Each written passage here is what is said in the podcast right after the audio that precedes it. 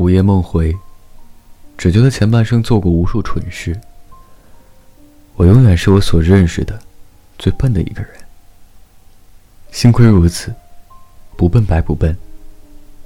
因为蠢，故横冲直撞。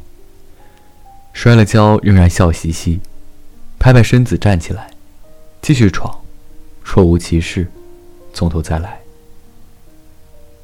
若换了一个聪明的。多心的年轻人，早就懊恼后悔的吐血，忙着检讨是与非、得与失，步步为营，一下子就变得裹足不前，也就看不到更好的风景。我们有时会看到那种两三岁大小的美人胚子，小公主般矜持懂事，多可惜！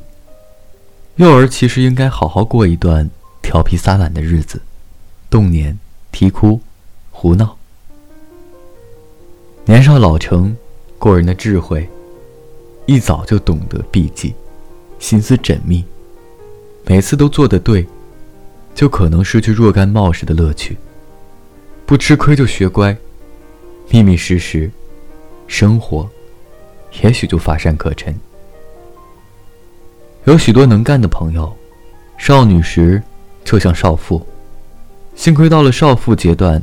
仍似少妇没有掉过头来做少女虽无失常但肯定有损失。